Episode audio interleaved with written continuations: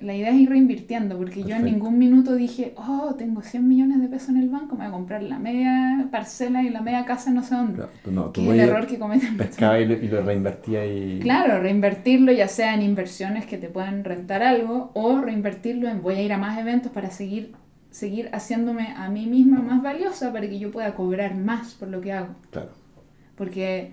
Eso, eso, eso es clave. En el fondo uno dice cuánto quiero ganar ya es una pregunta que no normalmente se hace, pero la siguiente pregunta es cuánto tengo que invertir en mí, cuánto tengo que valer yo para que me paguen eso que yo quiero ganar. La gente nunca, casi nunca lo ve así, sino que parten por a ver cuánto puedo yo obtener de los demás versus a ver cuánto yo le puedo servir a los demás para que yo pueda eventualmente obtener lo que quiero obtener. O sea, ¿en quién depositas, me, ¿en quién me tengo que transformar yo para conseguir eso que quiero? Correcto. No al revés. No es voy a obtener esto y después me transformo. primero me tengo que transformar en lo que quiero ser para que luego eso se refleje en la realidad, en, mi, en, mi, en el dinero que gano, en las personas con las que me relaciono, en, en el estilo de vida, en todo eso.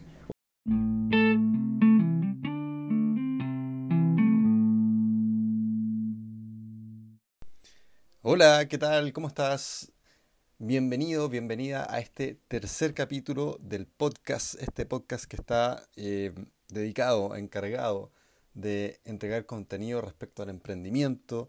Estoy entrevistando a emprendedores y emprendedoras que están en un nivel mucho, mucho más avanzado que, el mío. Asumo también que más avanzado posiblemente que el tuyo, al menos en algunas áreas. Y la idea es ir viendo cómo es que ellos eh, fueron construyendo este camino hasta llegar a ser lo que son hoy para sacarle algunas claves ahí, algunas cositas que nos puedan ayudar a nosotros en nuestros propios caminos. Así que hoy entrevisto a Carolina Millán. Ella es una mujer de la quinta región que se ha hecho camino eh, nacional e internacionalmente en el marketing digital eh, a través de, su marca personal, vendiendo eh, muchos cursos relacionados con marca personal, con cómo vender por internet y básicamente su misión hoy día hacer que las personas puedan hacer de su pasión un negocio online rentable.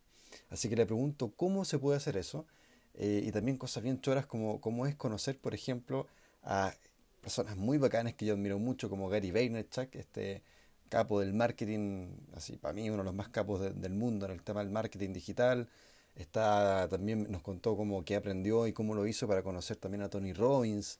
Eh, uno de estos eh, también gurús más importantes, por ejemplo, en temas de, desarrollo personal, uno de los más admirados en el mundo, también controvertido. Eh, y todo, todo este proceso, hablamos de muchas cosas, de, la importancia del inglés, de, de, creo que esto del marketing de atracción para que la gente te busque a ti, no tú a ellos, cómo aprovechar el tema de los medios de comunicación, cómo vender un curso online, eh, cuánto ella ha invertido en su propia educación. Es una mujer que ha invertido más de 100 mil dólares en su propia educación, en cursos, talleres y charlas. ¿Y qué, qué hay con eso? ¿Qué, ¿Qué, nos puede entregar al respecto? Y al final del capítulo ella da una dirección para que puedas descargar un ebook eh, gratuito para eh, que tú puedas hacer, eh, desarrollar tu marca personal y poder vender por internet. Así que eso. Te dejo con el capítulo. Ah, bueno, te recuerdo, mi nombre es Matías Gajardo y en Instagram y LinkedIn me puedes encontrar como Matías Emprendedor. Otra cosa, este capítulo está lleno, pero lleno de ruido ambiente. Aún no arreglo el tema del audio, lo siento, lo siento, pero lo quise sacar igual este capítulo porque el contenido está muy bueno. Así que, sin más, me voy, que disfrutes.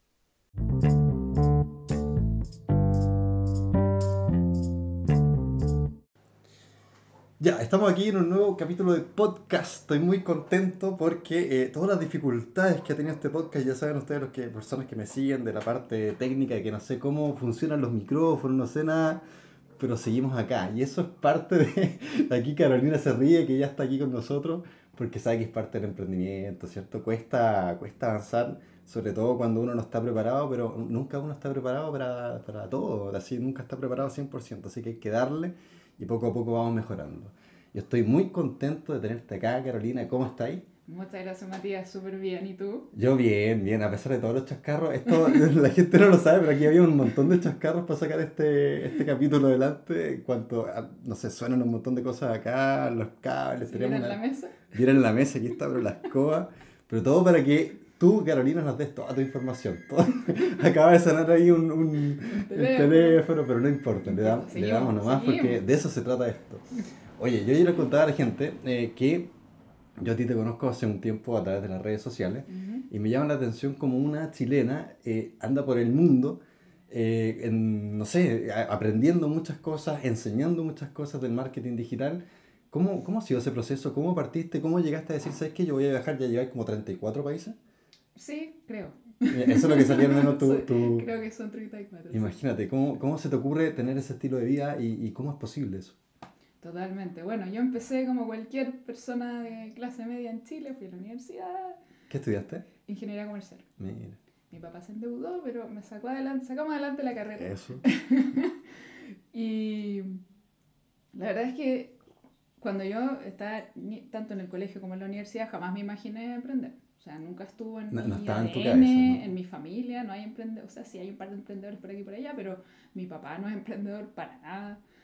Eh, entonces, fue algo que surgió cuando yo estaba en mi primer empleo, o sea, ni siquiera en la U, porque la verdad, no sé si cambió ahora, yo salí de la universidad en 2007, me titulé en 2008.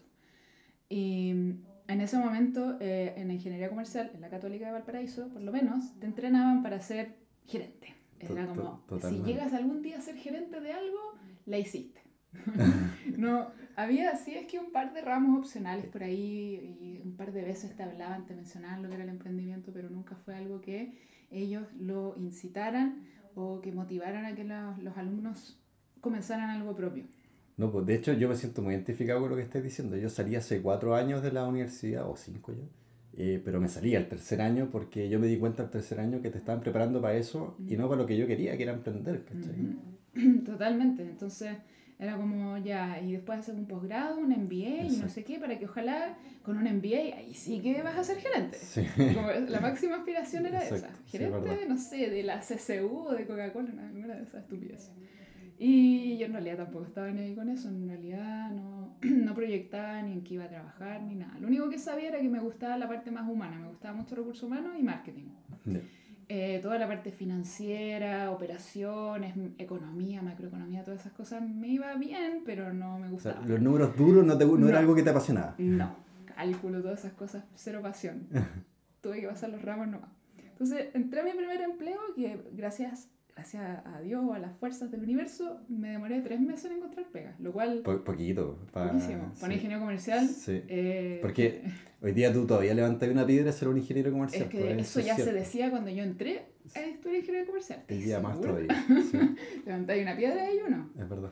Entonces, fue de ahí que yo empecé a, a, cuestionarme ese tema de, a ver, ¿por qué eh, levantáis una piedra y uno?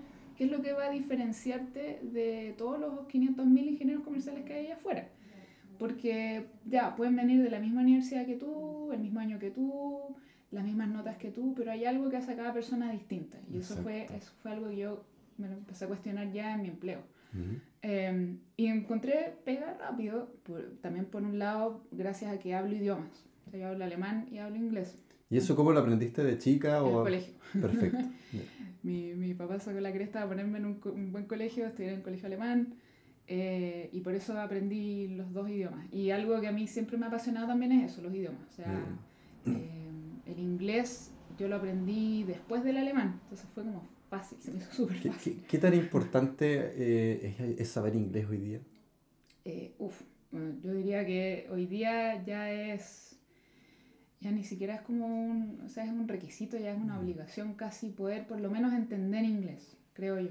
Para cualquier persona que quiera hacer algo en la vida un poco más allá de, de lo que te presentan, de mira, esto es lo que vas a hacer, que tú digas, no, yo quiero ir un poco más allá, el inglés te abre muchas puertas, no solo en lo laboral, sino que en, en, como la autoeducación que tú te puedes hacer. Que si yo no fuera por el inglés, probablemente tampoco estaría aquí hablando contigo, porque no habría aprendido mm, mm. todos los mentores que aprendí ni tomado los cursos que tomé. Exacto, que ya le vamos a contar a, a las personas aquí que esta señorita que está sentada al frente mío, señora, ya está casada con un francés. Suena. feo. Bueno, Carolina, que está, eh, ha estado con, yo creo que la, más de la mitad de las personas que yo más admiro a nivel mundial, eh, no sé, sentada al lado de Gary Vaynerchuk, que es el gurú más importante para mí de marketing actualmente.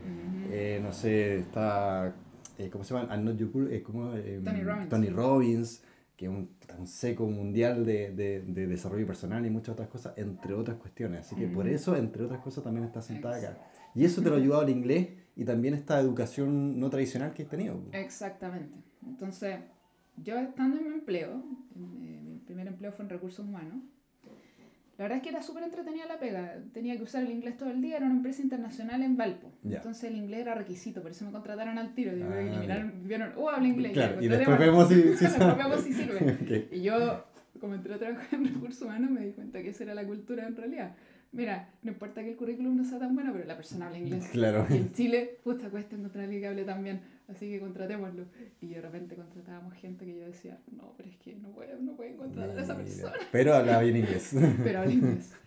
Eh, la cuestión es que dentro de la pega conocí a algunos colegas y mm, me hice hartos amigos, gente chilena, internacional y todo. Y fue un día que una colega se me acercó y me dijo, oye, ¿te interesaría ver una oportunidad de negocio? Esto fue el 2008, hace Ya. mil años. Y yo, eh, ya, pues. Y era un, una de estas empresas de multinivel, Ah, así como estilo Herbalife, otra. Entre paréntesis, yo como el año 2004 estaba en la U recién, fui a una reunión de Herbalife y salí espantada, era como un culto. sí, verdad pues. parecía un culto. Y yo creo que todavía, ¿o ¿no? yo creo, no sé, nunca más entré una. Como una secta. Sí, te juro, de repente hubo un momento que la gente se levantaba y empezaban a recitar unas cosas. Dije, ya. Pero bueno, me metí al, al multinivel de esta loca. Ella Ya. no tenía idea de lo que estaba haciendo. Yo no tenía idea de lo que estaba haciendo. Era como, ya, te metes a esta cuestión y tienes que contarle a todos tus familiares y amigos y todos te tienen que comprar los productos. Así Oh, como, eran unas vitaminas, muy Ya. extrañas. Total que recluté como a dos personas. No, no sé, no te fue tan bien, parece. No me fue nada bien. Y la inversión que tuve que hacer fue de mil dólares para entrar. Oh, En ese minuto mil dólares era, era mi sueldo. Yo estaba ganando como 600 lucas, 650, no sé. Que no era poco en ese Que no tiempo. era Estamos poco hablando tampoco. 2004, No, 2008. 2008. Bueno. Que no era poco, pero, mm, o sea, en Santiago un ingeniero comercial recién salido al mismo tiempo ganaba como 200 más. Ah, ya, perfecto. Entonces en ese tiempo 650 para mí estaba bien. Yo Ya. vivía todavía con mis papás. No, No tenía tenías mayor gasto. No. Entonces para mí era un sueldo en ese minuto, porque el dólar estaba como, de hecho, fue al mismo tiempo que la crisis del 2008. Ah, la subprime. Esa. Mm. Entonces yo me metí al, al negocio, tarjeta de crédito ahí, mil dólares. A la semana siguiente, Oh, la crisis. pero así, todo hacia lo y el dólar en las nubes, eh, así como ahora. Eh, nadie quería invertir en nada, pues nadie quería No, incertidumbre. Pues. Entonces, hola, te vengo a presentar un negocio. Peña ahí, ahora ¿no? ven, ven otro día. Exacto. Entonces, eso me llevó a Google. El señor Google, ¿cómo se vende el multinivel? ¿Cómo se hace esta cuestión? No puede ser que tenga que vendérselo a mi mamá, a mi hermano, a mi papá, a mi primo. Tiene que haber otra forma. Y así fue que descubrí los gurús, de, los primeros gurús que empecé a seguir. ¿Cuáles fueron esos primeros gurús? Hay un gringo que se llama Mike Dillard Ya. y él predicaba un tema que se llama el marketing de atracción. Ajá. Attraction Marketing en inglés. Decía, ¿qué es esto? Entonces lo que él predicaba era, en lugar de tú andar persiguiendo a tu mamá, a tu papá, a tu primo, a, a tu ex compañero de colegio y venderle algo, ¿cómo hacer que la gente te buscara a ti para comprarte? Al revés. ¿no? O sea, cómo es una, atraer es a la una gente. maravilla. No, no quiero... Sonaba, sonaba demasiado bueno para ser verdad. Claro, y era verdad, ¿o ¿no? Y era verdad. Oh, Bueno, la cosa es que era verdad, pero tampoco es de la noche a la mañana. Claro. Le compré un libro que él vendía, todavía lo debo tener, y me lo leí, po. Y claro, entendí como varios, eh, básicamente era como el libro de psicología, en el fondo que te enseñaba cómo tú tenías que, cómo tenía que ser tu postura, cómo tú deberías como acarrearte a ti mismo frente a las, a las situaciones con otras personas.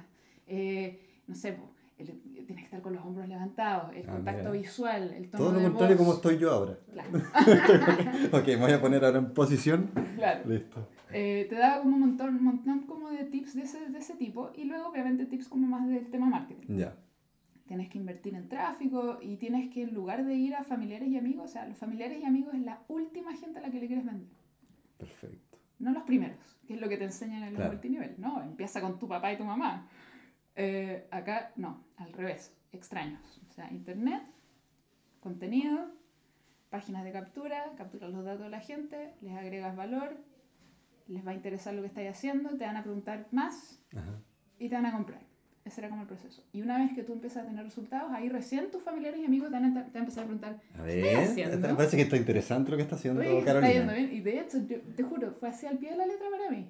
Mira. Como que al rato, que cuando renuncié a mi trabajo, que fue como dos años después, eh, mis compañeros de la universidad empezaron a preguntar, oye, ¿qué ¿Qué? A estás ver, haciendo? ¿qué, claro, ¿qué, qué pasó no aquí? entiendo lo que haces. Porque mis compañeros, la mayoría, no todos, hay algunos que emprendieron. La mayoría tienen empleo. Ajá. Hay algunos gerentes por ahí, porque Sí, era la, claro la sí. aspiración máxima Sí. del ingeniero comercial. Y no, y bien, y yo respeto eso. O sea, hay gente que el emprendimiento no es para ellos, ¿no? Y, Totalmente. Y, no. Entonces, el tema es que yo empecé a aplicar eso, pero al final igual me fui del multinivel porque, por un lado, no me gustaban los productos. Ya. Y lo primero que... Es difícil vender un producto al cual uno no cree Exacto. o uno no, no te gusta. De hecho, era como una de las primeras lecciones que enseñaban todos estos gurús. Era como, no puedes vender algo en lo que no crees. Y está lleno de gente vendiendo cosas en las que no creen y por eso Totalmente, también. totalmente. O sea, yo creo que eso es fundamental y además que lo paséis mal en el día a día porque Exacto. Te sentís uno que engañando, otro que los resultados no son tan buenos porque cuando se nota cuando uno no le pone gana al asunto, ¿cachai? Se nota muchísimo. O sea, cuando uno va y un vendedor te, te trata de vender algo que ni él compraría. Claro, Entonces esa era como parte de la filosofía de- del marketing online. O sea, tú vas a vender algo, eh, deberías por lo menos tú probarlo primero, ver que funciona, ver que sea real y ahí lo puedes vender a los demás porque si no... O sea, es lo más fácil en realidad, le, le hace la vida fácil al vendedor porque estás vendiendo algo de lo que crees. Entonces ni Exacto. siquiera tienes que empujárselo a nadie. Es nada más contar tu experiencia. Entonces me empecé a dedicar de a poquito, me fui metiendo a las redes sociales también. Fue como parte de los tips que daban estos tipos, estos Ujú. gurús gringos que empecé a seguir. Era, ya, tienes que entrar a Twitter y tienes que crear una marca personal. ¿Cómo, ¿Cómo fue meterse en las redes sociales hace 10 años atrás? Porque estamos hablando que esto fue 2008, 2009. quizás. 2008. Eh, de hecho, eh, yo me metí a Twitter en noviembre de 2008, siguiendo los consejos de mis gurús, que decían, ya tienes que entrar a Twitter y Twitter no es para vender, tú no vas a entrar a Twitter y vas a poner un link y vas a decir, cómprenme. No, tú vas a entrar a Twitter y vas a decir, eh, vas a aportar valor, vas a decir, oye, mira, leí este artículo, está súper bueno, oye, mira, vi este video, está súper bueno, oye, opiniones, experiencias, valor, valor, valor y hacer amigos, hacer contacto. Entonces entré a Twitter con ese objetivo. Solamente entregar. Claro, más que nada. Retuiteando artículos de otra gente y todo eso. Y como era 2008, en Twitter Chile debe haber habido 100.000 personas o menos, no sé. Claro. Honestamente no sé cuántos usuarios había, pero éramos poquitos. Entonces fue como en tres meses que me convertí, entre comillas, en la chilena más seguida de Twitter. En serio, mira. Sí, duré súper poco, pero Oye, pero igual, que, que- imagínate estar un ratito Porque- ahí, en que sea. es que no había ninguna celebridad, nadie, ni un periodista, nadie. Oye, el valor. Cubano, el, cubano, era el único famosillo. el- el- el valor de meterse justo cuando la cuestión está partiendo. Exacto. Eh, Un poquito entre paréntesis, ¿qué opináis de TikTok? Que sería más o menos lo que el Twitter de lo, del 2008. Mira, el TikTok. eh, Para que la gente cache, ¿tú caché lo que es sí, TikTok? sí, sí, no, sí, tengo una cuenta. explícanos- un poquito qué es TikTok y Sí. qué opináis de eso. Es que, bueno, TikTok partió como una red social donde al principio se creía que era para niños de 12 a 14 Claro. años, donde hacían como karaoke, Sí. así como que ponían una canción. Divertido igual. Y claro, y emulaban, así hacían como unos videos, como cantando la canción. Eh, y salían videos súper divertidos. Después se fue, fue como que se fue convirtiendo en Vine, que Sí. era la, la red esa de Twitter que la Claro. cerraron. Y la gente empezó a subir videos como chistosos, como en Chistoso. Vine, sin, ya sin música. Después lo compró, no me acuerdo quién lo compró, pero ahí le cambiaron el nombre a TikTok. Y no lo compró Facebook, lo compró alguien más, no me acuerdo Sí, quién. Facebook se está comprando todo. Yo creo que se la perdió. Sí. Eh, y ahora se llama TikTok y ahora como empezaron ya a entrar las celebridades, empezaron a entrar los emprendedores, es como que igual ya, ya como que ya pasó la ola un poquito. O sea, Sí. No ha pasado totalmente. Lo bueno todavía de TikTok es que el tráfico orgánico es muy bueno versus Instagram. Claro. Que yo de la noche a la mañana pasé de 1000 likes a 80 likes por foto.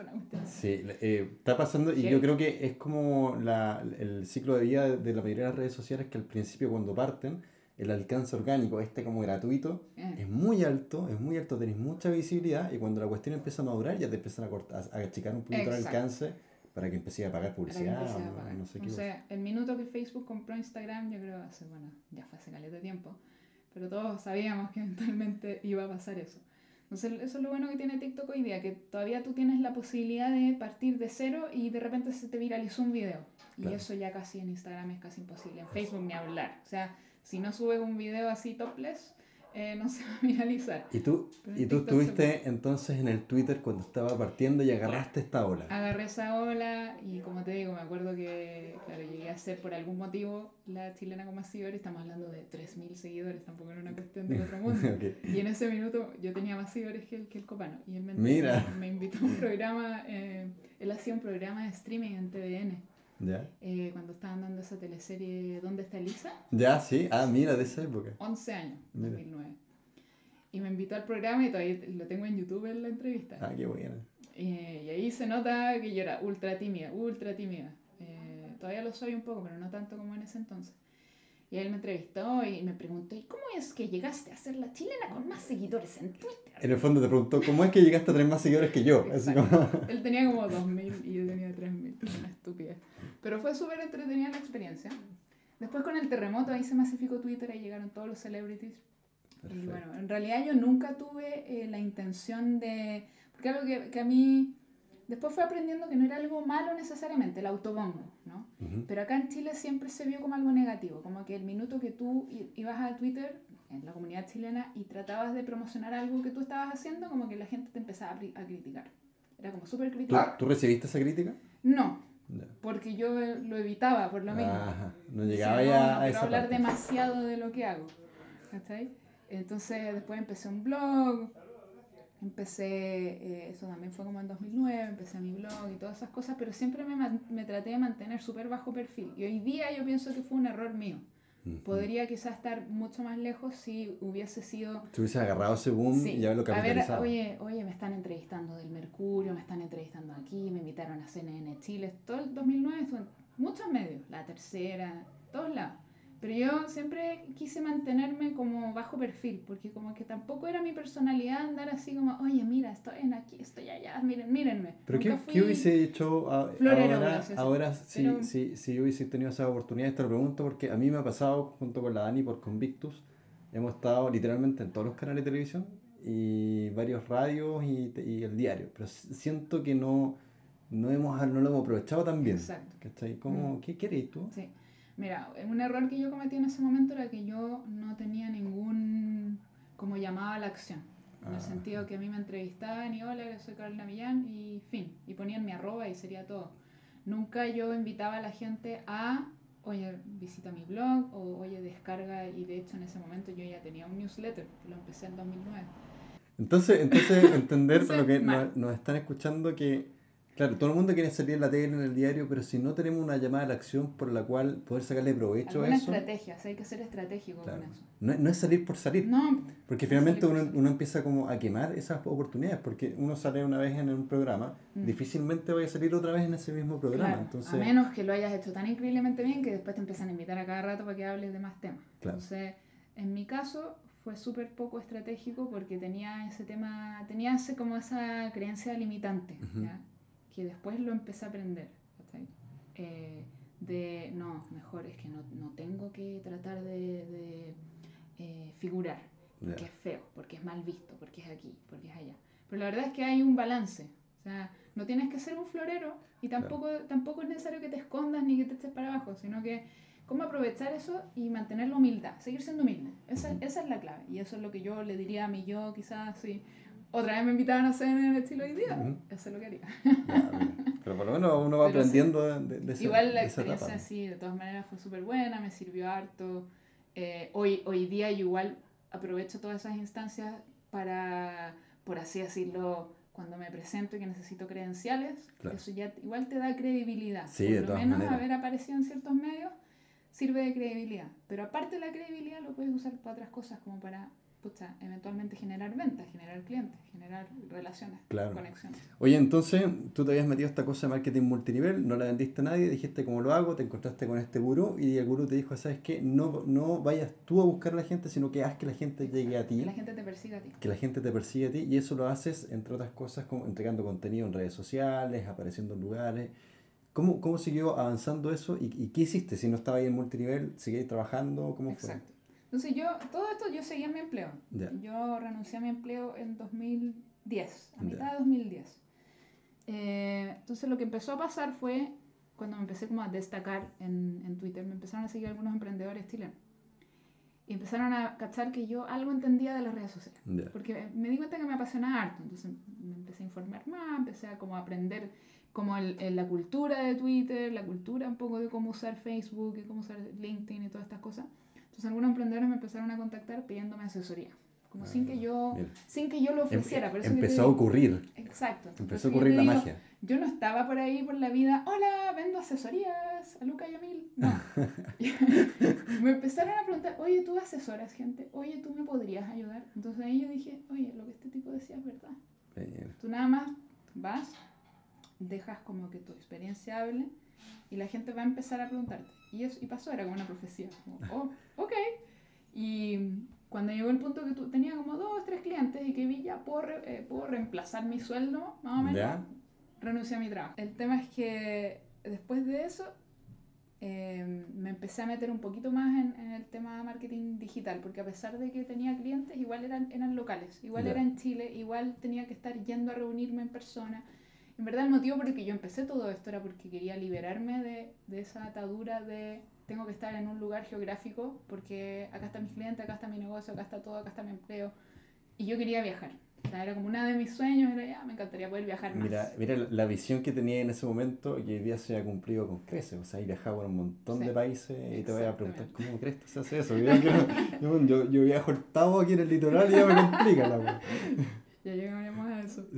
Eh, entonces ahí seguí como que me fui metiendo un poco más al tema online y mm, dije, ya, ¿cómo puedo generar ingresos pero que sean 100% de internet? ¿no? Que a pesar de que yo pueda manejar mi tiempo con mis clientes, que mi cliente no esté acá, que no tenga que estar yendo a reuniones dos veces a la semana a Santiago. ¿Y, y qué fue lo que me metí? Me empecé a meter en los cursos online. Por un lado, en vender cursos, pero por otro lado, eh, no solo mis cursos, sino que me, me, empecé a meter en algo que se llama marketing de afiliación o afiliados que lo que tú haces es que tú recomiendas productos o servicios de terceros y te ganas una comisión. Perfecto. O sea, es como, por ejemplo, cuando en Groupon tú tenías un código y recomendabas gente y Groupon te, te llegaba una comisión. Te daba plata o, o, te daba crédito para que pudieras comprar con ellos, en fin. En, el fondo era eso. Solo que el, acá te pagan, o sea, no es como toma crédito. O Amazon, Amazon te da unas gift cards. No, acá te pagan, lucas, de verdad. Entonces eso me empezó a ir bien. Empecé a vender unos cursos, ¿Cómo, cómo, ¿Cómo lograbais vender esos cursos de otras personas? ¿Qué, ¿Cuál era tu estrategia? Video. O sea, entre 2012, de ahí en adelante, le empecé a dar duro a YouTube. Ya. ¿Y, videos de qué hacía ahí? Hacía videos, bueno, por un lado educativo, como enseñando marketing digital o enseñando sobre lo que yo iba aprendiendo, y video reviews. Entonces, por eso la importancia de que si tú vas a vender algo, tú comprarlo primero, porque eso te da la autoridad de recomendarlo y de ahora puedo hacer un video y puedo recomendar esto y la gente va a ver de mi experiencia y va a decir, ay, si a ella le funciona, me interesa. ¿Y reviews de qué? ¿De qué De lo que yo estaba comprando, de lo que yo estaba vendiendo. Entonces, por ejemplo, si yo quiero promover un curso, te voy a dar un ejemplo más actual. Hoy día Tony Robbins con otro emprendedor que yo sigo, gringo, que se llama Dean Graciosi, lanzaron un curso ellos dos juntos. Es un curso online, en videos, donde te enseñan cómo crear tus propios talleres, como tus propios ah, masterminds, como le llaman ellos. Entonces, por ejemplo, ya, yo quiero crear un taller donde le voy a enseñar a la gente a abordar, ya. Y te enseñan toda la estrategia, todo desde desde a ver quién va a ser mi cliente ideal, a quién le voy a vender, de qué se va a tratar el taller, cuántos días va a durar, cómo lo voy a vender, el marketing, cómo lo voy a promover, bla, bla, todo. Te enseñan todo. De hecho, todavía no termino el curso, lo estoy haciendo todavía. Entonces yo compré el curso y soy además afiliada del curso. Ah, perfecto. Entonces, comprando el curso, revisando el curso, yo hago un video y digo, hola, hoy día te voy a hablar de este curso que yo también lo compré y el curso tiene X módulos, eh, te hablan de tal cosa contáis de qué se trata, cómo es, todo el cuento. Entonces haces un video review y con esos videos he, generado varias ventas de gente que buscando en, en, YouTube, porque la gente va a YouTube hoy día, es un buscador. La gente va a YouTube a buscar how to, cómo hacer algo. Claro.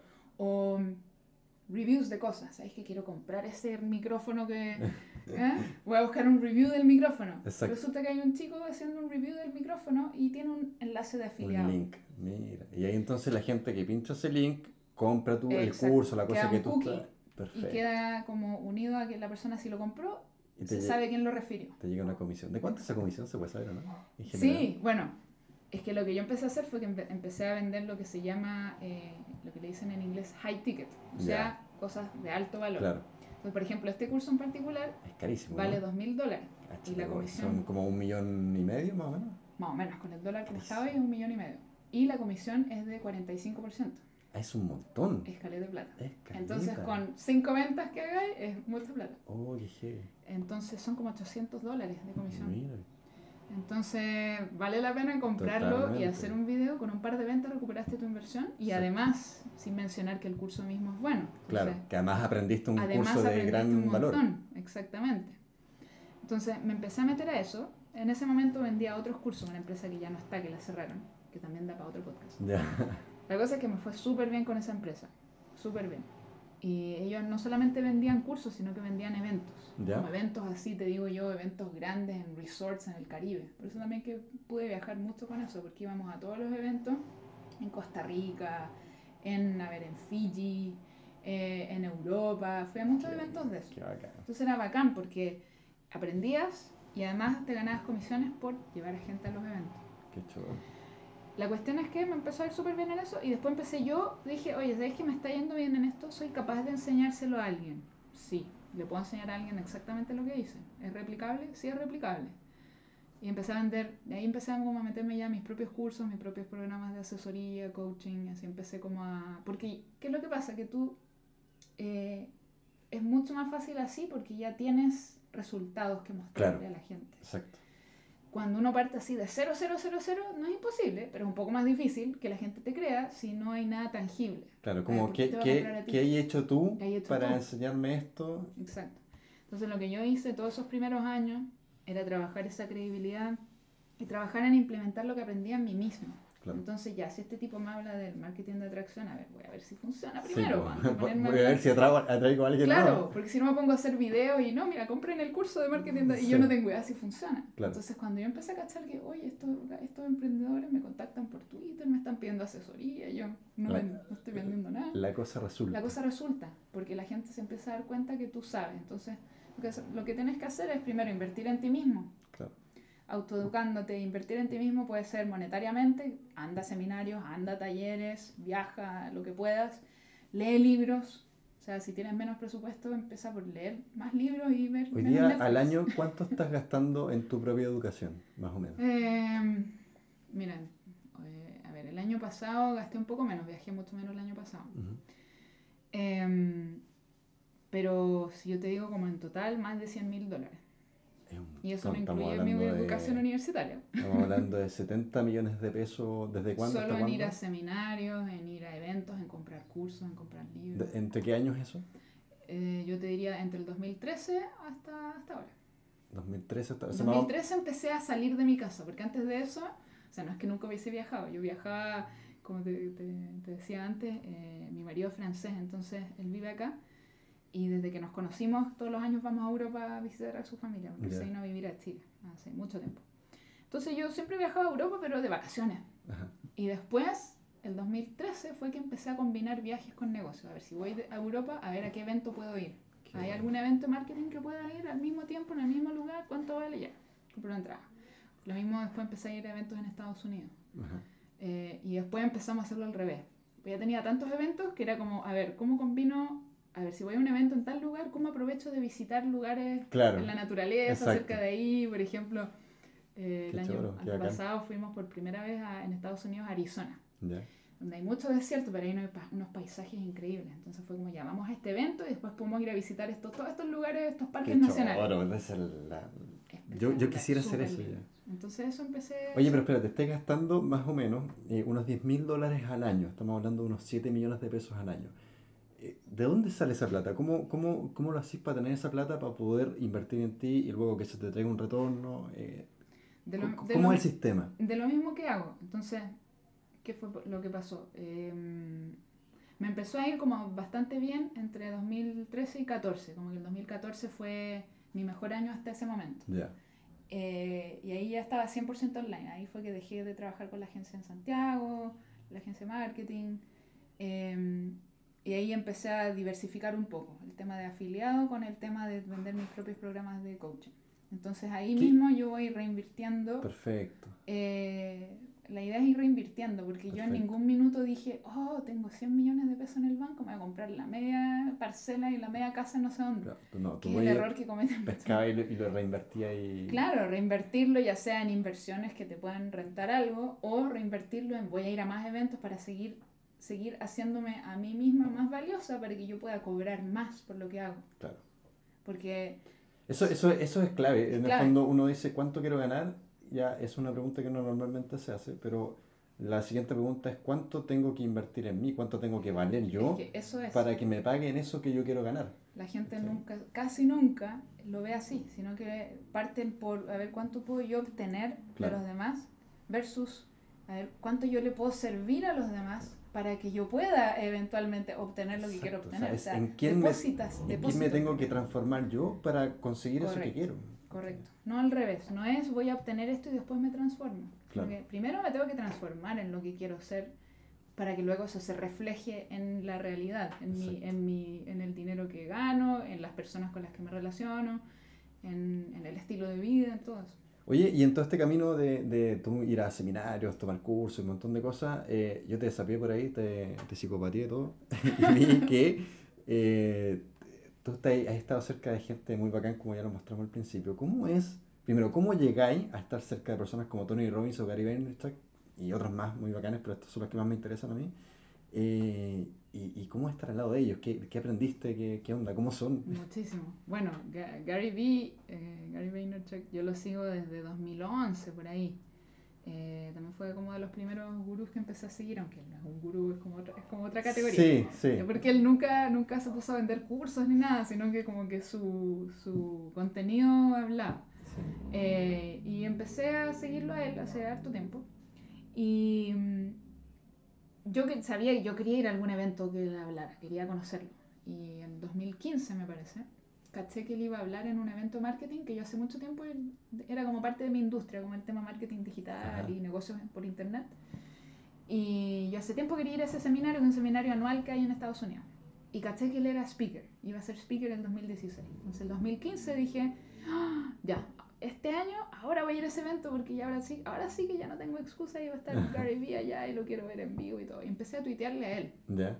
Y me siguió de vuelta. No. no ahí, yo, ahí, yo, estaba pero eso es corriendo máximo, en círculos. Claro. Me siguió, me siguió. Fue pero heavy, porque lo único que hizo fue tuitear, oh, Gary Vee va a hablar en este evento, ahora sí que voy. Ya. Y me siguió. Y así, oh, alucinante. Qué La cosa es que después yo le mandé a él un DM Em, no sé si fue el día antes del evento o el mismo día que él iba a hablar. ya estaba allá. Y le mandé un DM por Twitter y le dije, oye Gary, estoy acá en este evento, me encantaría conocerte. Y el loco me responde el DM y me dice, nos vemos en el lobby a tal hora. Oh, y yo así Impresionante. Impresionante. De hecho, lo divertido fue que yo le ¿Tú, ¿Tú cuando mandaste ese, ese DM realmente esperabas una respuesta? fue no estaba segura. Porque igual yo lo venía siguiendo hace tiempo y me daba cuenta que él interactuaba caleta con los seguidores. Entonces dije, en una de esas, en una de esas. La cuestión es que le mandé el DM sin esperar, sin expectativa. Y en ese minuto yo estaba en una de las conferencias, porque era un evento súper grande, de 5.000 personas. Entonces estaba en, en una sala de conferencias y tenía súper mala señal adentro. Entonces la respuesta de él no la vi hasta que se me ocurrió salir ah, de la conferencia. Y de repente reviso los DM y el loco me había dicho, te veo en el lobby a las 4. Y eran, no sé, las 4.05. Oh. Ah", y, corrí, corrí, corrí, corrí, corrí al lobby. Y todavía estaba ahí. Y lo divertido fue... Te, te, estaba esperando, Gary. Es que, es que Imagínate. sí, es que me estaba esperando. Lo divertido fue que llegué y estaba tomándose fotos con gente. Y hay dos personas que me miran y me dicen, ¿tú eres a la que está esperando? Y yo, oh, así allá donde meterme. Qué vergüenza le hice esperar más encima. Yo, Gary, soy yo, Carolina. La cuestión, hola, qué sé yo, nos tomamos la selfie y todo. Y no atiné, estaba como tan así. como cuando conoces a una celebridad. Está, no pensé en hacer un video, nada, con él. Porque estaba demasiado. y fue bacán. La cuestión es que después de ese evento, eh, seguí un poco en contacto con él y con su asistente. Y después caché que estaba lanzando, o sea, no, no que lo caché después, yo sabía que le iba a lanzar un, un libro que lanzó ese año, ¿Cómo se llama? Gary Vee. Entonces me metí al sitio de él y caché que le estaba ofreciendo que si tú comprabas X cantidad de libros, él hacía algo. Entonces era como, por 100 libros te voy a grabar un, no sé, un mensaje por WhatsApp de audio. Hola Carolina, ¿cómo estás? ¿Y haces con 100 libros? Por 200 libros, no sé, pues que hay gente que los compra y los regala. o supongamos que tú tienes una empresa con 200 empleados, claro, se los voy a regalar a ellos los libros. Entonces, hasta mil libros, no sé, si comprabas mil libros, él hacía una conferencia en tu empresa. No, qué guay. Entonces yo obviamente no voy a comprar mil libros. Entonces mandé un mail, me acuerdo. Hola, si compro 75 libros, ¿puedo conseguir una entrevista 15 minutos con Gary así por Skype? Y me responde el él, no me responde el asistente, me responde él, me dice 10 minutos. No, mira. Así, ni hola ni nada. O sea, el loco recibe tantos mails que claro. no pierde tiempo en escribir hola Carolina, no. No. 10 minutes. Esa fue su respuesta. Y yo, ya, ¿con quién coordina? Y compré los libros, pues lo que hice fue, hice una campaña eh, con mis seguidores, qué sé yo, donde para que no saliera tan salado, tan caro dije, ya, págame el envío y yo te les regalo los libros. Y los compré todos por Amazon. Entonces la gente me pagaba, qué sé yo, 9, 10 dólares de envío y yo iba a comprar el libro. Entonces no, no perdí demasiada plata y conseguí la entrevista con él. ¿Y cómo fue esa entrevista? Eh, está en mi canal de YouTube. Está en tu canal, mira. Sí, he hecho dos. Después hice otra el año antepasado. Eh, fue súper chévere. ¿Qué, aprendiste de él? ¿Cómo es estar al lado de él? ¿Qué te, ¿Viste? Que uno se cree que de repente ve a esta gente y como que te cambia la vida, pero no sé, ¿qué, qué, qué pasó? ¿Qué, ¿Qué, es lo más relevante de esa experiencia? Mira, eh, lo que a mí más me gusta de él es, por un lado, como la, la autenticidad que tiene. Como que eso es algo que, que, a mí siempre me ha resonado mucho, como el ser auténtico. Y yo también se lo trato de transmitir a la gente. Como ser lo más auténtico que puedas en tu contenido y cuando la gente te vea en la vida real diga, oh, eres igual que el video. Y que no digan como, oh, me imaginaba otra cosa, o no sé. Él, él es entonces como, como se ven los videos. Tal cual, tal cual. Em, eso y, y la, la, humildad que tiene también y, y, y, la preocupación que tiene por la gente, por la gente que lo sigue. Como que yo no he visto a nadie más. ¿Sabes que Yo leí un libro que se llama Economía de la Gratitud eh, y claro, y él explica también ahí justamente que tenés que darlo todo por tu gente. Y, tú me estás diciendo ahora que tú, una, una, persona que él no conocía, le escribía una cuestión y te responda. O sea, uno puede decir, oye, ah, pero ¿qué? Si te respondió una cuestión, pero son miles y miles, de mensajes que le llegan todos los días. Que no es miles en un mes, es miles todos los días. Entonces que realmente te ponga 10 minutos, eh, eh, puta, es, te está dando harto tiempo. Yo de ver, para mí, o sea, 10 minutos del tiempo de él y imagínate, o sea, súper valioso.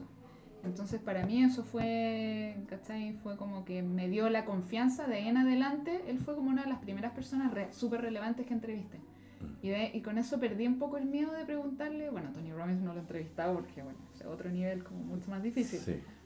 Pero de ahí empecé como a contactar a un montón de otros famosillos. ¿Cómo, cómo haces? Por ejemplo, yo tengo un podcast donde estoy entrevistando a gente tan bacán como tú.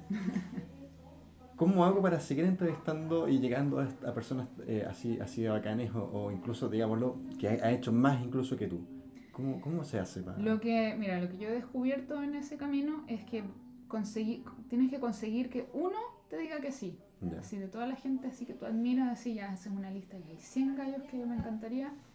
Y si consigues que uno te diga que sí, después los demás te van a empezar a decir que sí también porque van a ver que otro te dijo que sí. una como la, la variación es, validación nada más. De hecho, en mi podcast eh, me llegan mails casi todos los días de gente X que quiere estar en mi podcast. Y yo digo, oye, tengo, tengo poquísimo tráfico al podcast, pero es porque lo buscan y ven que está Gary Vaynerchuk, ven que está un montón de Entonces, les da a los mismos entrevistados les da estatus estar en tu podcast porque otros de gran nivel han porque ven que oh, estuvo Gary Vaynerchuk en el podcast de ella, debe ser un buen podcast. Y yo, sí.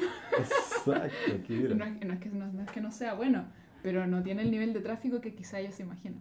Y, y, no me preguntan, pues no, pero, oye, ¿cuántos, ¿cuántas descargas tiene tu podcast? Se deben imaginar cientos de miles. no. Entonces, igual es divertido. Y, y, en el fondo es eso. Y una de esas personas, hay algunos que te van a ignorar. O sea, hay varios que o me han ignorado o me han, o me han corrido así, que vengo de 2017 tratando de entrevistarlos y todavía no lo consigo. Y sí, es persistencia, seguir ¿Y los contactáis por, por correo generalmente?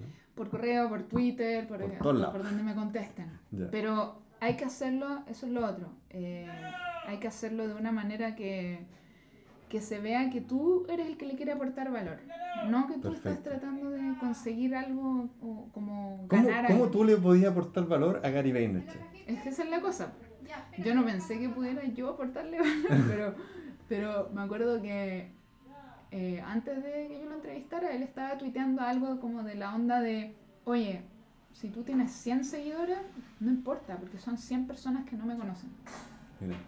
Aunque sean mil, un millón o 100, si, si, mi mensaje puede llegar a esas 100 personas que te siguen a ti, pero que no saben quién soy yo, para mí eso vale. Oh, qué bacán.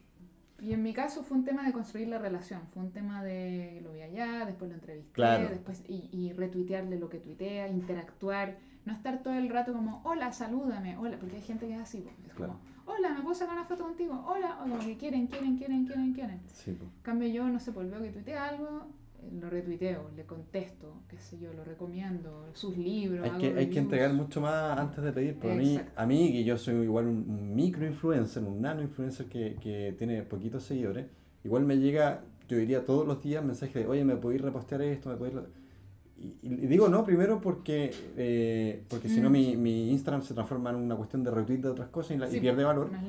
Pero también porque no hay una relación ahí. Porque no, no se eh, preocuparon de ellos ofrecerte algo a ti primero, sino que van y a mí, a mí igual, de repente me llega gente, hola, ¿puedes, eh, ¿puedes mencionarme en tu historia? Y yo, Sí, pues tiene que haber un valor recíproco ahí para que nos resulte con quien sea, Ya no, más allá de hablar de mí es con, con las otras personas. Por lo menos que se den el trabajo de averiguar quién eres, que se den el trabajo de escribirte un mensaje un poco más, oye, me inspira lo que haces, por, por, lo menos decirte algo así antes de llegar y pedirte, oye, ¿puedes postear esto? Exacto. Oye, ¿y cómo fue conocer a, a Tony Robbins?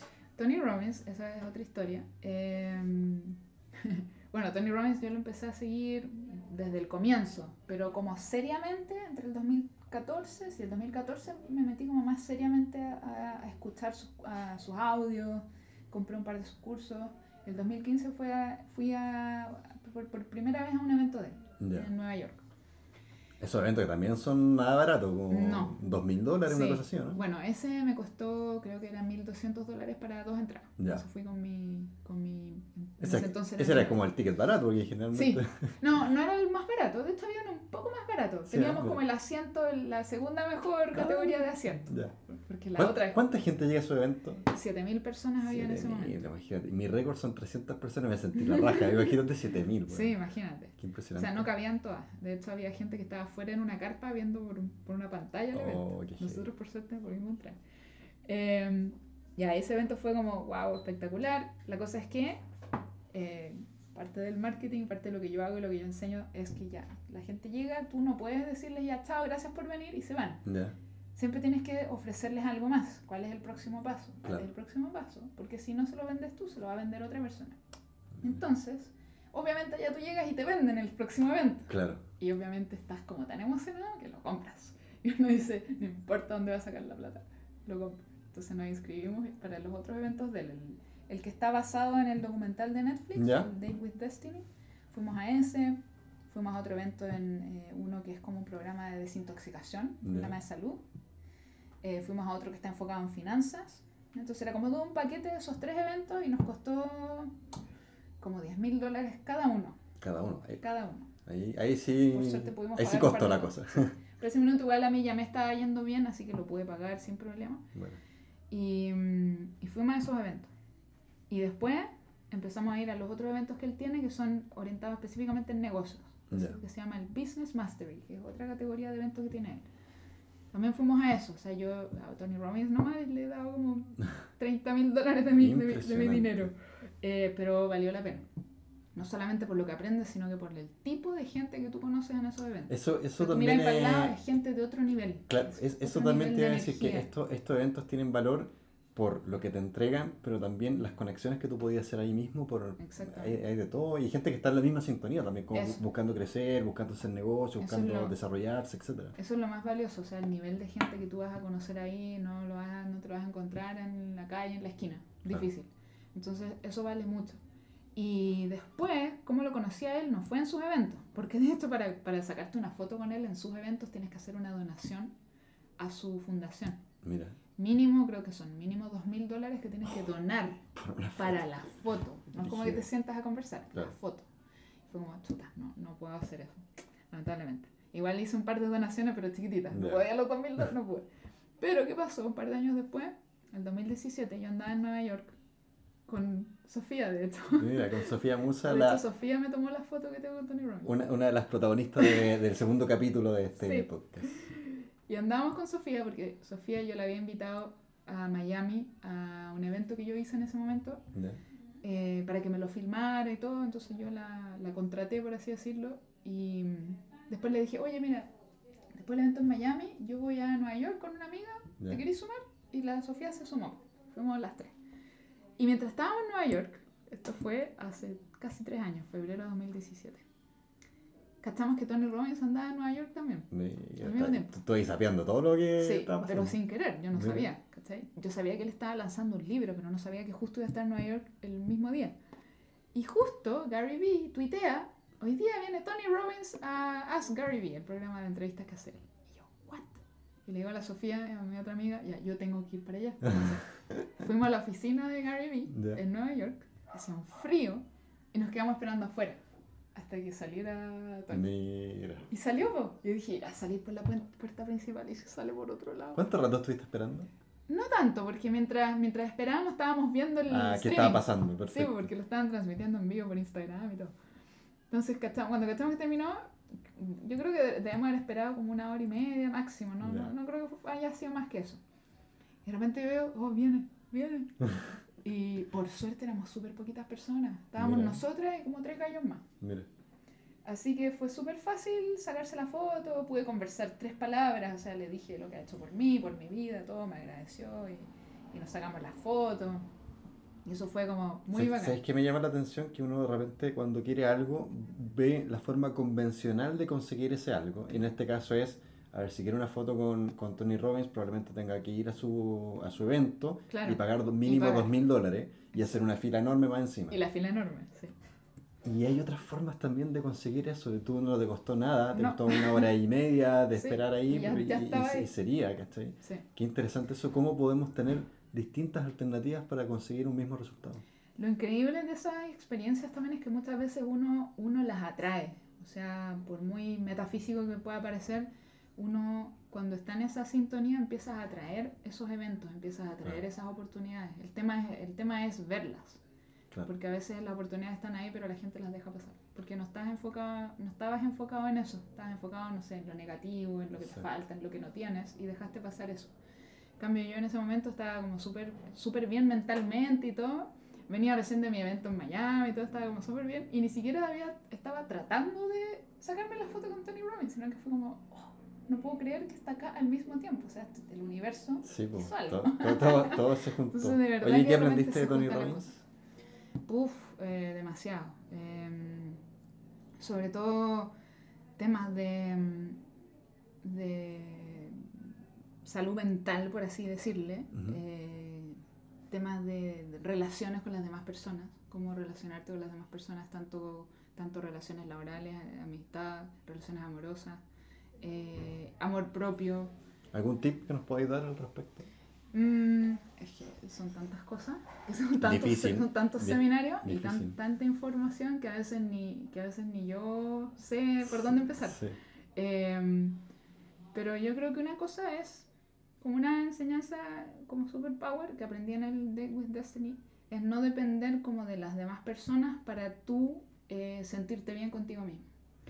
¿Qué es lo que pasa con la gente? Que muchas veces le atribuimos a los demás el poder de hacernos sentir algo. Por ejemplo, ah, para que yo sentirme amado, alguien me tiene que decir que me ama.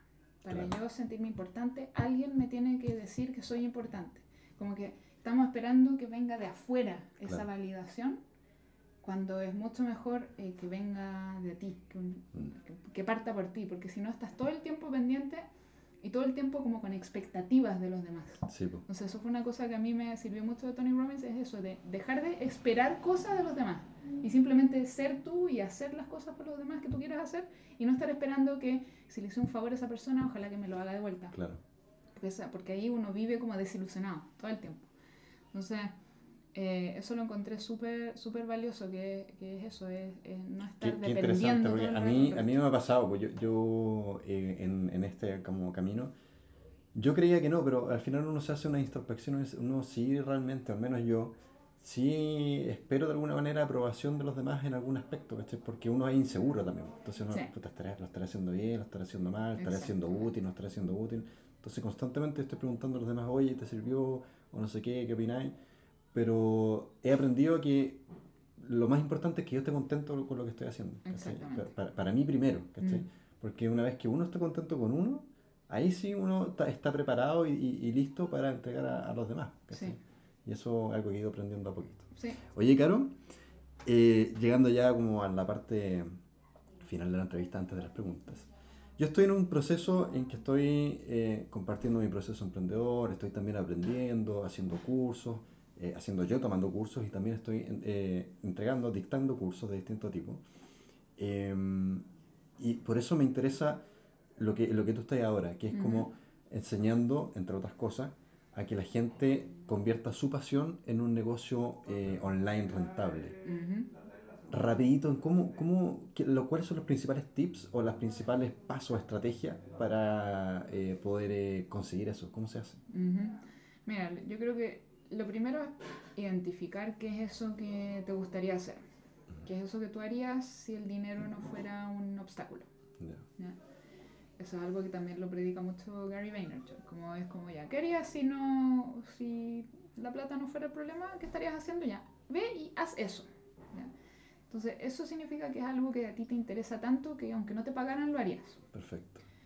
Y ahí la, la creencia errada que tiene la gente es que ¿quién me va a pagar por esto? Claro. O sea, y, y, al final, si tú investigas, vas a encontrar que hasta el, el hobby más raro hay gente que gana plata con eso. Sé que es increíble, a mí me ha, me ha pasado que, oye, este está ganando plata con esto, pero ¿cómo? Así como, no sé, enseñando, a sacarle, la sí, enseñando a sacarle la punta al lápiz. Y, y tenéis gente que quiere sacarle bien buena punta al lápiz. O sea, yo he visto casos de gente que enseña a decorar tortas y ganan 100 mil dólares al mes. Concursos de decoración de tortas y cosas así. Es como, what? No o sea, es que esos micronichos Arreglos son florales. Altamente rentables. Lo que sea, micronichos.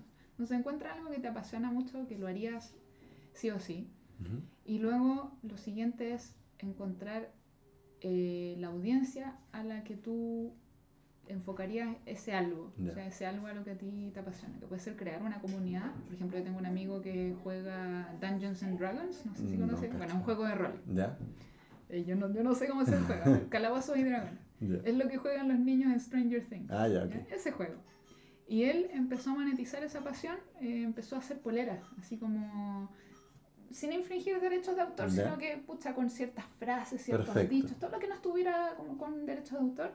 Y le empezó a ir súper bien. Después empezó a vender jarrones, ya partió con poleras, después jarrones. Después, ya, un juego de, de, de, mesa, entonces después empezó a vender los dados. Y creó, y todo eso lo creó a partir de una fanpage que hizo en Facebook donde subía memes de calabozos y dragones. Entonces los memes se viralizaban, empezó a cachar que a la gente le gustaba, dijo, a ver, ¿qué pasa si hago una polera con ese meme? Y le empezó a ir súper bien. Y creo que todavía hace eso, lleva como cuatro años con eso.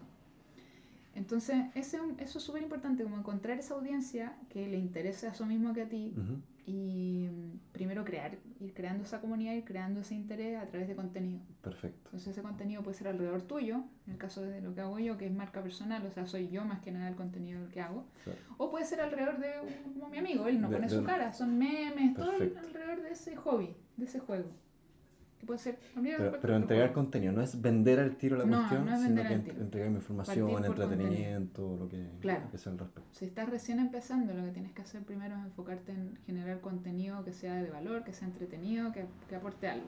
Dependiendo de en qué rubro está, cae lo que tú haces. Exacto. si cae en el rubro comedia bueno tienes que hacer videos que sean entretenidos. Claro, claro. si cae en el rubro educación tienen que ser educativos sin ser aburridos. Perfecto. Entonces es como buscar ese camino. Y luego lo siguiente es pasar esa comunidad a sacarla de las redes sociales porque estar ya, hoy sí, mira, logré 10.000 seguidores en Instagram y no sé cuántos mil en Facebook ya. Si Instagram te cierra la cuenta mañana porque alguien la reportó, fregaste, o sea, perdiste todo. si Facebook te la cierra mañana por lo mismo, violaste una su política, te la cierran, perdiste. Y ya ha pasado un montón. A mí me, me, han llegado mensajes de gente hoy. En... Sí, pasa todo el tiempo. Yo he perdido algunas páginas de Instagram y a veces te las devuelven, pero hay una que nunca me la devolvieron. Entonces eso pasa, entonces tienes que sacar esa comunidad de ahí porque en el fondo no te pertenece. Es como que estás arrendando nomás el terreno. Entonces tienes que pasarla a tu casa y tu casa vendría siendo tu propio blog o tu propio sitio web o tu propia base de datos. Perfecto. Entonces lo que tienes que hacer ahí es crear algún contenido que tú les puedas dar a cambio de nombre, correo, teléfono máximo. O sea, yo generalmente pido nombre y correo. Y ahí los pasas a tu email marketing y ahí ya sabes que eso sí, ese es un activo que te pertenece. ¿Qué, tan relevante es el email marketing? Sigue siendo muy relevante. O sea, obviamente las tasas de apertura han bajado. Hoy día lo que más se usa son, por ejemplo, en Facebook los chatbots, que tienen apertura de 90%, pero sigue sin pertenecerte. Claro. Sigue siendo una base de datos que la creaste a través de Facebook. Entonces, igual la gente que consigues del chatbot, mm. la idea es que igual las puedes igual pasar. algo que sea tuyo. Algo que sea tuyo. ¿Y WhatsApp? Y, con permiso, es lo más importante, porque la gente todavía compra bases de datos y, eso es, además es ilegal. Además, pero a mí todos los días me llaman algún telemarketing de una empresa que yo nunca le di mis datos. sí, pues es verdad. Entonces ilegalmente los consiguen. Y lo mismo sigue pasando con el email marketing. ¿Y WhatsApp lo ocupa WhatsApp yo no lo ocupo, no lo ocupo para comunicación. O sea, lo ocupo sí, me refiero a que no lo ocupo para comunicación masiva. No mando como mensajes masivos por WhatsApp. Eh, sí lo ocupo para interactuar con, con clientes o llamar, prospectos o cosas así. Pero no, no, no lo estoy... Y una vez que entonces este público lo trasladamos a nuestra base de datos y le mandamos email, ¿qué, qué hacemos con él?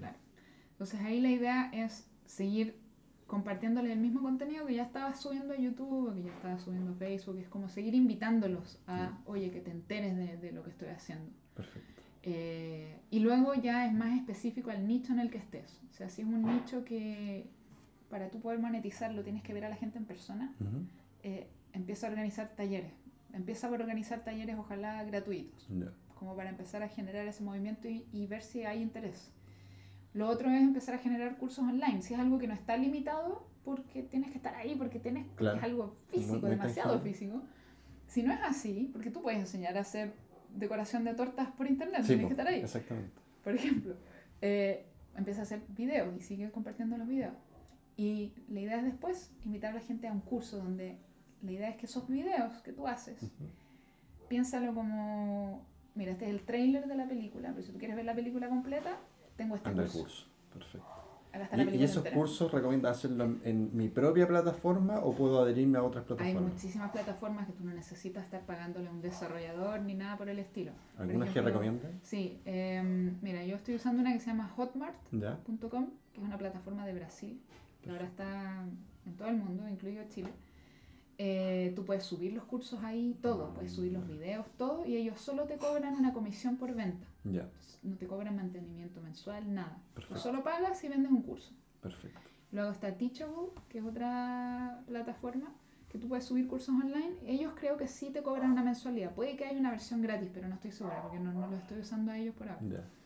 Y, eh, y, luego yo lo que más ocupo para subir mis cursos es ClickFunnels, que es una plataforma que te permite crear como sitios web, páginas de captura, membresías, sin saber nada de desarrollo. ¿Y estos cursos que son en video, estos videos tienen que ser igual profesionales o, puede ser mm. donde pongo el celular y me grabo? No es necesario que sean profesionales. Pero claro, si vas a cobrar por un video, por lo menos asegúrate que la calidad del video por lo menos esté en HD puedes perfectamente usar una cámara de celular. Perfecto. Eh, que el sonido y la iluminación sean buenos, pero tampoco tienes que contratar un equipo audiovisual para grabar tu primer curso. Ya. hay mucha gente que se empieza a limitar con eso, ¿no? Pero es que le voy a pagar a alguien. De, hecho, yo, estoy súper limitado. Yo tengo muchas ganas porque además la gente me lo ha pedido. Oye, ya, pues cuando vas a sacar el curso? Porque además yo como por ahí como que coquiteo con eso. Mm. Y digo, sí, va a salir, pero estoy, complicado por, por, el tema técnico, que ya mm. veis como lo que nos ha costado sacar el podcast. eh, entonces tú decís que no es necesario hacer algo tan pro al principio. Para nada, para nada. O sea, de hecho, los, los cursos que yo hago, la mayoría, yo grabo la pantalla de mi computador. Entonces me grabo, grabo la webcam, entonces salgo yo en un rinconcito y el resto es keynote o, o, simplemente grabar la pantalla y te voy mostrando, ya mira, así se hace la campaña en Facebook. yo enseño harto temas de marketing así. Eh, así se optimiza eh, una cuenta de Instagram o así se, optimiza tu video en YouTube. Eh, y todo eso es simplemente grabando la pantalla de mi computador. Ah, y otros videos me grabo yo misma, o sea, yo sí invertí en comprarme una buena cámara, pero la verdad es que hoy día la cámara de un smartphone eh, es, más que suficiente para grabar un curso. Oye, no es tan difícil para hacer eh, vivir de la pasión. O sea, claro, me imagino que en cada parte hay un montón de doble clics. Obvio, o sea, este, eso es como el resumen, claro. pero en el fondo esos son como los, los pasos principales. Y luego tienes que ir pensando en cuál va a ser el siguiente paso, como decía recién. Eh, eso me gustó. ¿no? Ya, voy a partir con un curso de 10 lucas, no sé, 20 dólares, 15 dólares, no sé, voy a cobrar por un curso bien sencillo de 3 horas donde les voy a enseñar hacer aviones de papel, origami, cualquier cosa. Eh, y luego, ¿sabes qué? Después ese curso va a derivar en un taller de un día entero. Bacán. Entonces tú tienes que ir pensando, el concepto se llama escalera de valor. Entonces piensas en una escalera con varios escalones, donde la, la, gente, ya, ¿cuál es el primer escalón? Ya, el primer escalón puede ser algo gratis. Mira, escribí un ebook, o tengo el podcast, o tengo este video de 40 minutos que grabé, un tutorial súper completo. Ya, dame tu nombre y tu correo y gratis. Por el siguiente puede ser algo de algo barato, como de 20 mil pesos. Yo hablo en dólares porque todo lo que afuera, entonces no, no me cuesta decirlo en pesos, pero no sé, 40 dólares, 49 dólares. Después de ahí los puedes subir a un curso un poco más elaborado, un poco más largo, puede seguir siendo digital. 300 dólares. Y, y luego, mira, ¿sabes qué? Voy a hacer un taller presencial de dos días enteros en tal lugar. High ticket. Y ahí ya entramos en lo que es el high ticket. Y, Oye, y, tú, por ejemplo, no sé, pues si enseñas marketing digital, porque tú eso, eh, parte también de lo que haces es enseñar eso también, ¿no? Tienes cursos de eso. Sí. ¿Cómo lo haces cuando, qué, o qué piensas cuando tú dices, oye, pero está Vilma Núñez, está X, Y, Z, que son personajes mucho más reconocidos y que en el fondo son competencias tuyas? ¿Cómo, es, cómo, cómo decir, no, yo igual tengo un espacio aquí, igual puedo ganar las lucas aunque estén ellos? ¿Qué, qué, ¿Cómo se les gana a ellos? ¿O cómo encontráis tu...? De partida, algo que a mí como que me ha aliviado mucho es dejar de competir con nadie, excepto conmigo misma. Si yo ni siquiera... ni miráis lo que están haciendo. Yo sé que existen, pero no me preocupo de estar mirando lo que hacen. Porque en ocasiones eso te trae más frustración. Porque empiezas a mirar, uy, pero qué pro el video de ella. Oh, pero tienes todo otro y yo no tengo eso. Y empiezas a sentir mal y te empiezas a tirar a ti mismo para abajo y al final no haces nada. Porque no hay cómo lo voy a hacer mejor que ella. Chao, yo no tengo idea. y muchas veces tengo clientes o prospectos, gente que me contacta y me dice, oye, sí, yo conozco a la Vilma Núñez y la no sé cuál. Y yo, qué bueno. Sí, también lo ubico. Pero no estoy preocupada de ver lo que están haciendo. Porque yo prefiero inspirarme con gente que está a años luz mío pero prefiero mirar a Gary Vee porque ahí no me siento mal. Claro, exacto, exacto. Pero si miro a alguien que está un poco más arriba que yo, me siento, me siento como que me hace mal. Me digo, eso es algo personal mío. Hay gente que le inspira, bacán, si te inspira ver lo que están haciendo los demás y te inspira a seguir subiendo, bacán. a mí me inspira la gente que está súper, súper lejos porque, por lo mismo, porque están tan lejos que no, no me alcanzo a sentir culpable de que, chuta, yo debería estar como Tony Robbins. No existe eso para mí. Pero si miro a alguien que está un poco más arriba, y que veo que partió después que yo, porque yo llevo mil años en esto. Claro. Porque ella partió después que yo. Por ejemplo, por darte un ejemplo de ella. Eh, yo, me, yo tiendo a sentirme culpable. Claro. Que no soy tan buena, ¿qué, es lo que no hice? ¿Qué claro, claro, o sea, aquí soy ella distinto? ¿Por qué yo no lo hice así? ¿Por qué no fui más agresiva con esta parte? ¿Por qué no...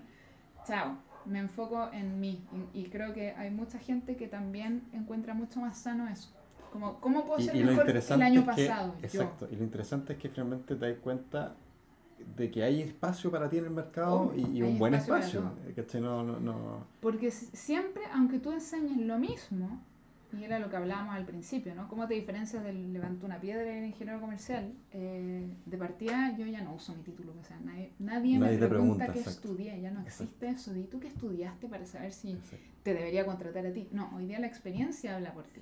Chao con el título. Antes te decían, nadie te va a preguntar las notas que te sacaste en la universidad. hoy día es, ya, nadie, le interesa si, no, a menos que seas doctor, abogado, arquitecto, ese tipo de profesiones, que sí importa mucho lo que estudiaste. Todo el resto da lo mismo. Jamás un cliente me ha preguntado qué estudiaste en la universidad. Nunca. Porque ven la experiencia y al final de esa experiencia es lo que te hace único. Porque nadie, eh, eh, la Vilma o el Luis Barón o todos estos otros, eh, otros, estos otros emprendedores que hacen algo similar a lo que hago yo, tienen otras experiencias y han compartido con otras personas y tienen otro camino y, y también le hablan a otra audiencia. Tienen otra forma de comunicarse. Y en ocasiones, aunque, aunque haya una intersección de audiencias, la gente tampoco se va a casar y por siempre solo le voy a comprar a esta persona. Hay gente que le gusta, ya quiero comprar el curso de ella, el curso de este otro, porque saben que entre todos esos van a aprender como una visión mucho más global de lo que quieren hacer. Oye, Caro, antes de. Ahora sí, antes que yo me entusiasmo las preguntas, después me retan que hago las cosas muy largas, pero bueno, aquí hay mucho valor. Ahí, ahí editarás lo que tengas que saber. Eh, bien cortito, ¿cómo se hace para viajar tanto y poder vivir a la vez y trabajar? ¿Cachai? He ido por más de 30 países. ¿Cómo se hace esa cuestión? En mi caso es eh, combinar ambos. O sea, lo que yo hago es, estoy siempre conectada y llevo mi computadora donde voy y de esa manera puedo seguir como manejando lo, lo que hago en mi negocio desde otros países. Y eso me permite a mí eh, combinar un poco el descanso con el, con el trabajo. Para mí funciona súper bien. Se puede. Se puede, totalmente. Preguntas y ojalá respuestas rápidas. ¿ya? Entonces, lo primero que se te venga a la mente, ¿ya? y no da lo mismo si tiene que ver o no con el emprendimiento. ¿ya? Son 10 preguntas. ¿El mejor libro y la mejor serie, o al menos la que más te ha eh, llamado la atención o te ha impactado en la vida? ¿El eh, libro tiene que ser de ficción o de...? lo que sea. Ah, es que a ti te, mm. te llama la atención. Uf, Mira, hay un libro de Grant Cardone que se llama, eh, no sé cómo se llama en castellano, pero 10x Rule, la regla de 10x, que es como, como eh, hacer todo lo que tú haces, pero 10 veces mejor, 10 veces más, al, al 10x, 10x. Y serie, soy mala para las series, pero ahora estoy viendo Dark esa serie alemana que está en Netflix y está muy buena. Muy buena. Oye, lo, lo de las 10X eh, es interesante siempre preguntarse, lo que estoy haciendo ahora, si yo quisiera tener impacto 10 veces mayor, ¿qué es lo que haría? Te abre un poco la mente, uno empieza a pensar distinto. Te abre mucho porque eh, ¿cómo puedo hacer a ver si esto lo estoy haciendo bien? ¿Qué pasaría si lo hago 10 veces mejor? Y, y, resulta que muchas veces eh, es más simple de lo que uno cree. Sí, sí. Uno cree que es 10 veces más esfuerzo y no es así. No, no es así. ¿Cuál es el peor consejo que te han dado para emprender? Tú decís, malo este consejo. Eh, probablemente que, que hay que tener primero la empresa, eh, como que hay que tener toda la parte legal hecha primero. Yo partí independiente, partí todo así sin empresa. Entonces, eh, creo que pensar que tengo que tener primero todo eso en orden creo que hay otras cosas que son más importantes que, eso. Totalmente. Yo con Victus partí de colero en una feria. Mm, ahí tienes. De, de, tus hábitos cotidianos, ¿cuál crees tú el que más te ayuda a tu objetivo y el que menos te ayuda a tu objetivo? Uh, menos me ayuda, creo que paso, paso mucho tiempo en, en redes sociales. ¿No productivas? Eh, no productivas, como que de repente me meto cuando empecé yo en las redes sociales era, era full solo trabajo. Ahora paso mucho tiempo perdiendo el tiempo. Entonces, sobre todo Twitter. aquí vemos mucho que nos sentimos culpables de lo mismo. Me distraigo caleta. Y, ¿Y un buen hábito? Un buen hábito. Hmm, mm, un buen hábito. Me cuesta encontrar un buen hábito porque Fue más fácil encontrar un mal, soy un hábito. Soy súper desorganizada, por ejemplo. Eh, un buen hábito. Mira, cuando lo logro instaurar, que a veces me da por periodos. ¿Ya? Es eh, escribir como, como partir el día escribiendo como un, como un pequeño diario. Ah, no tanto como un diario de vida de ayer comí tal cosa, no. Sino que como de lo que está pasando por tu cabeza.